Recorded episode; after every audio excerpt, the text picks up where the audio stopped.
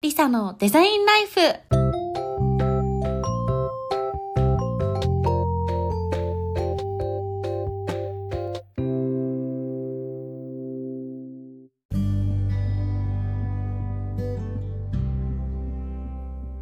はい、皆さんこんにちは、リサです。今日はですね、私が最近読んだ本3冊を紹介したいなと思います。と言いますのもですね、あの前回にあの私の今年の抱負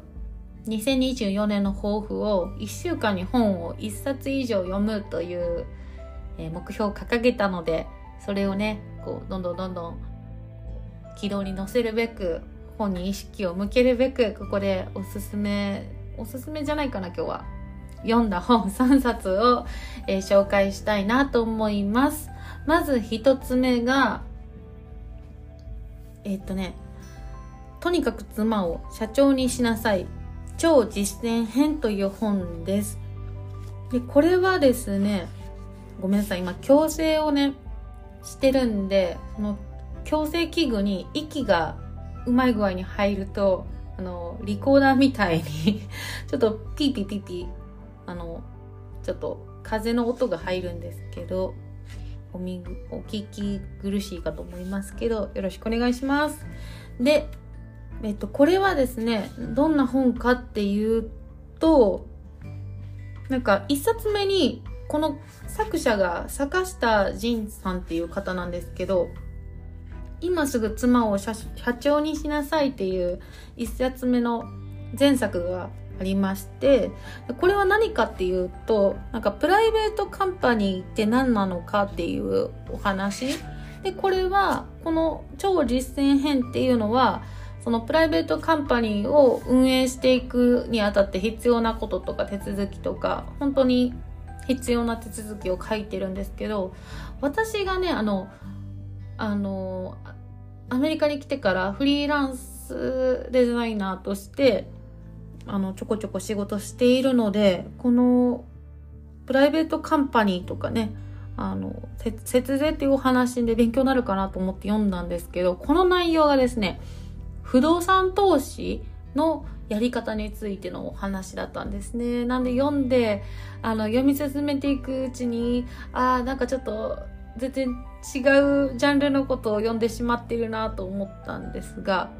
逆にだから日本でこれからあのレオパレスみたいな木造2階建て1階建てのなんか3個4個もしくは6個とかの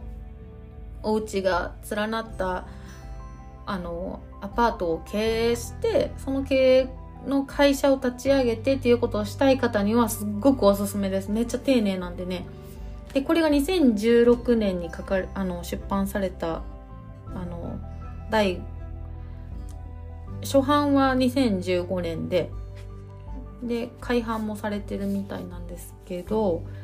はいこれはそうだなだから不動産投資をやりたいという方におすすめです。でなんか日本に住んでいなくてもあの日本の会社を外国の人が立ち上げることも可能なのでもうアメリカに移住して長いけどなんか日本円はたまったまま何も動かしてないなんか資産運用したいけどっていう方におすすめなのかな。私はでもこういう世界もあるんだって知ることができてよかったけど読み返さないと思いますね。うん。でも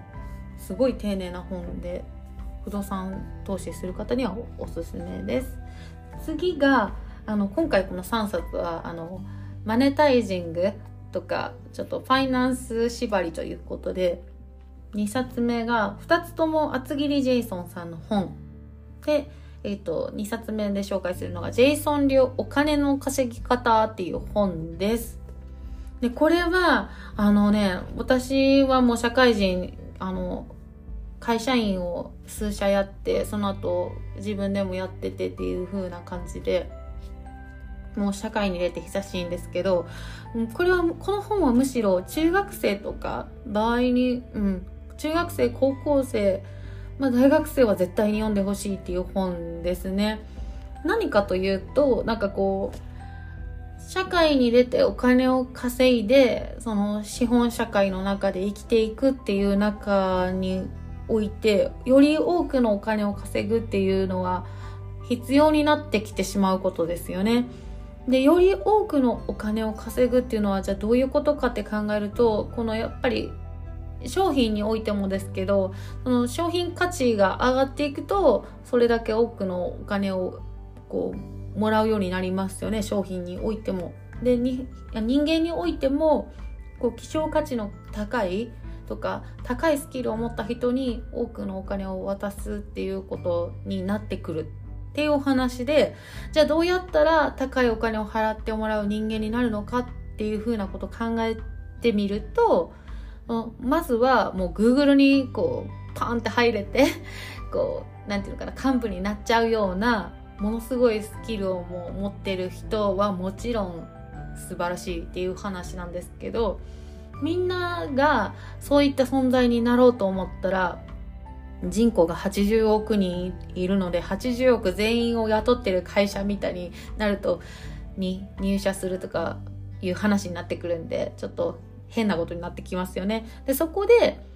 みんなこう経験って一つ一つ違うじゃないですか。だからその自分の経験とかスキルとか能力を全部掛け算していくとその経験を持っててこのスキルを持ってるのはあなたしかいないっていう風なことにはなり得ますよね。なのでそういう風なあのスキルの構築の方法をしてったらいいんじゃないかとかねあのそういったことをこう掛け算して自分しかいないって思ってもらえるような会社を選びましょうだったりとかっていうのでこれから進路を考える人にはすごく向いてるなと思いますね。あとはなんか転職したいと思いながら働いてるけどでもどうせ自分はこの会社しかないんだろうなとか思ってしまう人ってあの日本にすごく多いと思うんですよ。私もなんか転職を何何度かする時にあの考えぶつかった考え方でもあるのでそういった方に結構あの勇気をもらえたりとかどういうふうに考えたらいいのかっていうふうなのを教えてくれる本です。うん、おすすめ。で次が3冊目これはあのさっきと違って全部の世代の方に読んでほしいですね。で早ければ早いほどやっぱりいいと思います。っていうのもあのジェイソン流お金の増やし方っていう本を読んだんですけどこれは本当におすすめ。ね、何かっていうとまずなんか投資とかってもうなんか日本ですごいブームっていうかなんか、まあ、政府もこう年金とかそのね金金融政策とかの不安からかうん、なんかあんまりちょっと政治的なことは あんまり詳しくないのに言うのは良くないと思うのであのまあ政府も一丸となって国を挙げてねあの投資っていうのを推進してると思うんですけれどもその推進に対して普通に今まで生活してた人はいきなり投資って言われてもどういうことってなるじゃないですか。そういった人にすっごくおすすめです。でこの2つともそう2冊ともそうなんですけどこの厚切りジェイソンさんってお笑いのお仕事もされてるからすごくプレゼンテーションのスキルも磨かれてると思いますし、まあ、それ以前に会社の重役としてねあのやられてきた方なのでものすごく頭も洗練されてると思うんですけどもその2つのこう観点からものすごく分かりやすく話してるしかといってこう一般的な話も交えて自分の考え方もすごくあの入っている。でかといって大事なことなんだけどなんか読すっごくサクサク読めるのでもう本当におすすめですね。で、この本の内容は何かっていうと、なんか私は ETF と投資信託の違いっていうのを全然理解していなかったんですけれども、ここにはなんかその ETF 投資信託の違いだったりとか、インデックスって何、何なのか、インデックスファンドって何なのかだったりとか、あとはなんか、じゃあなんで貯金してるだけじゃ良くないのか。まあこれは、あの、世の中でインフレーション正常なあの市場であれば少しずつインフレーションが起きていって物の価値がどんどん上がっていってみんなの人件費も上がっていくっていうのが正常な市場だと思うんですけれどもそこにおいて貯金だけしていくとお金の価値は少しだけ少しずつ減っていくので将来貯金に入れてるだけだったらこの世の中の利子で貯金をしてるだけだとだと実質少しずつお金を失っているのと同じだからあのリスクはねもちろんあるけれども投資した方があの世のなんていうかな経済的に自立した老後だったり将来が送れるよねっていうお話から始まってます。うん、詳しくはねあのこの本をぜひ読んでいただきたいんですけど、まあ、なんかあの株の専門書とかビジネスマンが読んでるような本だと結局じゃあどうしたらいいのっていうことになると思うんですよ。証券会社に登録したらいいよ何でもいいから一つ決めたらいいよって言われていやそれはわかるけどどうしたらいいのっていう方がいると思うんですよ。そういう人にはこのここの本を読んでおくとあのどうやってって講座を作るのかとかどうやってあの引き落としを設定するのかっていうことまで書いてるのでこれもなんかいつ発行だったかな？何年発行だったかな？ちょっと見てみますね。これは2021年11月15日に発行されたみたいなんですけど、うん、私はもうこれできたらもう社会人になった瞬間にこれこの本が存在して読んでたらよかったなって 思いますね。はい。なので皆さんは是非これを読んでね是非投資を始めてもらったらどんどんあのなんか前向きに金銭面のねにおいて前向きに過ごすことができるんじゃないかなと思います。この他にもね私今読んでる本だと傾聴の本。傾聴って何なのかっていうと相手の話をより深く聞く方法って言ったらいいのかな。あとは相手の話してくれている人があもっと話してもいいかなっていう風に思ってもらえる方法をちょっと勉強してます。ねなんか今まだ読んでる途中なので全部のスキルをは身につけてないんですけどなんか聞くっていうとなんか話して聞くから聞くよ一生懸命聞いてるからみたいな感じになっちゃうんですけどなんか相手が話したくない沈黙っていうことを沈黙を聞くっていうのも一つの大事なポイントっていうのを聞いてあなんかやってなかったなそうなんだっていうふうに知ることができましたね。なんか話したくないその状態もあの受け入れてるよ。話したくなったら聞くし、まあ、そこにいますよっていうようなムードを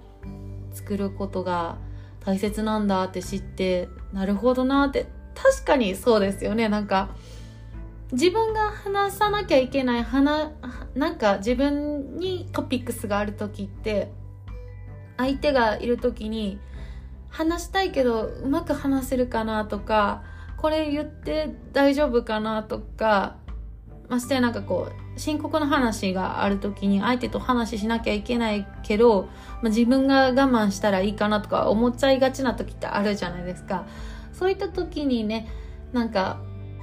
何話聞くから話してなんで話してくれないのってなると